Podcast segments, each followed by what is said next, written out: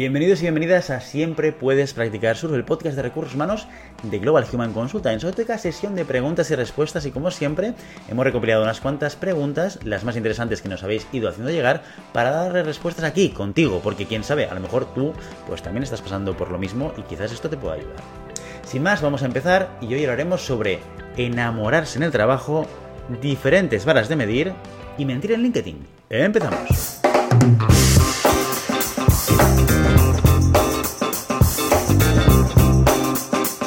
La primera pregunta nos la envía Dani y dice lo siguiente, dice, hola, a lo mejor esta pregunta es una tontería, pero ¿es obligatorio tener que enamorarte del trabajo? Para mí es importante que me guste, pero muchos psicólogos dicen que un trabajo solo es un trabajo y pensar demasiado en ser feliz, allí es un riesgo que hace que te quemes más rápido, que te frustres y que incluso te sientas fracasado. Incluso si el trabajo te sirve para vivir bien. Opinión, muchas gracias. Pues bien, Dani, es que no hay una respuesta universal para eso. Bueno, quizás sí. Mira, voy a, voy a, voy a mojarme. Voy no voy a decir un depende esta vez. La respuesta es que no. Que no hace falta enamorarse del trabajo. O sea, la vida y ahora salimos del mundo de recursos humanos y ahora aquí entramos en el mundo de la opinión, ¿eh? de mi opinión personal, que tú puedes tener otra diferente y también puede ser válida igualmente. Pero en mi opinión, la vida es la búsqueda constante pues, de, esos momentos de felicidad o ese equilibrio de felicidad, ¿vale? Y eso es una, un, un objetivo, eh, un camino que cada uno de nosotros dibuja. No es el mismo dibujo quizás para ti que para mí. A lo mejor para mí el hecho de progresar en el trabajo o tener un trabajo que me ayude a sentirme realizado, ¿vale? Es algo que es importante y por lo tanto el trabajo dentro de mi esquema de felicidad pues ocupa un lugar y un espacio muy importante. Ahora, conozco muchísima gente que el trabajo es un medio y punto. O sea, que lo que buscan es un trabajo tranquilo, que no les estrese, que no les haga romperse la cabeza, que tenga un nivel de responsabilidad, bueno, pues el que ellos quieren acorde a lo que ellos van a cobrar. ¿Por qué?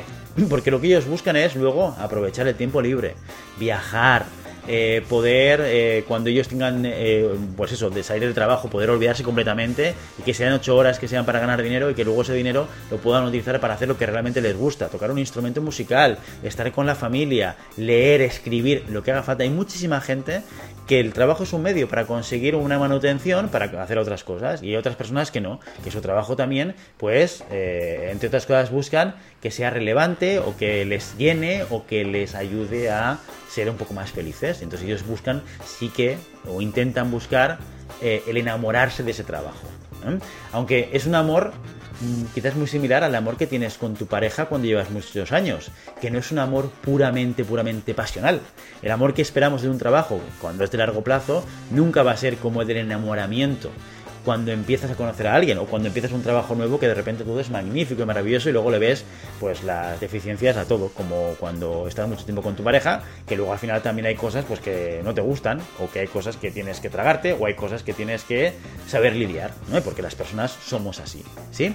Por lo tanto, eh, hay que entender ese, enamora, ese enamorarse del trabajo distinguido del enamoramiento. ¿eh? Pero como te he dicho yo al principio, Dani, depende de cada uno y es tan lícito una cosa como la otra. Lo importante es que tú estés equilibrado, que tú estés contento, que te sientas feliz y que cada cosa que pasa en tu vida tenga un sentido y que tenga un hueco dentro de ese puzzle que para ti tiene que ser tu vida. Y hasta aquí mi opinión no explicitada del día, que esto va mucho más lejos que los recursos humanos y, la psicología. Pero bueno, es lo que te ayude, Dani. Muy bien, pues vamos con la segunda pregunta que nos la envía Valentina. Dice lo siguiente, dice, hola GHCers, no sé si mi situación es algo que se repite en todas las empresas, aunque hablando con amigos he visto que sí. En mi trabajo a mí me exigen cosas que a los vagos de mis compañeros no donde se me examina todo al dedillo y se valoran mis aportaciones de manera diferente, y estoy hasta el moño. ¿Por qué en los trabajos se les da más trabajo a quienes trabajan y a los perezosos se les exige entre poco y nada? Muy bien, oye, pues. Valentina, muy directa. A ver, vamos a ver, vamos a ir por partes. Eh, lo primero, entender la razón por la que sucede esto, que es un poco de sentido común. Si yo tengo un equipo de personas, soy el jefe de un equipo y hay cinco personas dentro de mi equipo y hay dos que tiran y tres que no tiran, ¿qué es lo que hago? Derivar el trabajo que hay que hacer en las dos que tiran. ¿Está bien? Bueno, es una decisión cortoplacista que como la mantenga mucho, mm, voy a acabar con un equipo de cinco personas, tres que no hacen nada y dos que están quemadas. Con lo cual es pan para hoy, hambre para mañana. Pero es, a veces como un recurso muy fácil y muy sencillo de algunos líderes, ¿vale? Oye, pues si estas dos personas están tirando del carro, si tú en este caso, Valentina, estás tirando del carro, oye, Valentina, hazme esto que este no llega, hazme aquello que este no sabe, eh, termíname esta tarea porque eh, la fecha de entrega está llegando ya y tu compañero o compañera no está llegando, ¿vale? ¿Qué es lo que sucede? O sea, como, herramienta puntual, todos, yo creo que todos lo hemos hecho en algún momento, en alguna circunstancia, ya sea como jefes de un equipo, ya sea trabajando en equipo con otros, ya sea en la familia cuando ponemos la mesa. ¿eh? Pero sí que es cierto que tenemos que evitarlo de manera recurrente, porque lo que hace es conseguir situaciones como la que tú estás viviendo ahora. Oye, yo soy la que más mm, pongo encima de la mesa y al final es la que más exigen. ¿Por qué? Y la que más me te encaña. ¿Por qué? Porque esa es la que estás eh, resolviendo las papeletas, ¿vale? Entonces, yo lo que te recomendaría, primero, si, si nosotros, esto ya, digamos, eh, orientado a aquellas personas que sois eh, o somos líderes de equipo. Primero, esas estrategias de sobrecargar a la gente que funciona, corto plazo y utilizarla de manera muy muy estratégica, cuando realmente sea muy muy importante, porque si no conseguiréis quemar a la gente que funciona, ¿vale? Entonces tenéis que buscar soluciones alternativas, o bien como conseguimos que aquellas personas, como dice Valentina, que son vagos, pues dejen de serla, o que dejen de formar parte del equipo. Es que es tan sencillo como esto. Bueno, tan sencillo, es mucho más complejo, ¿eh? Pero, pero vamos, que tiene que ir por ahí la decisión.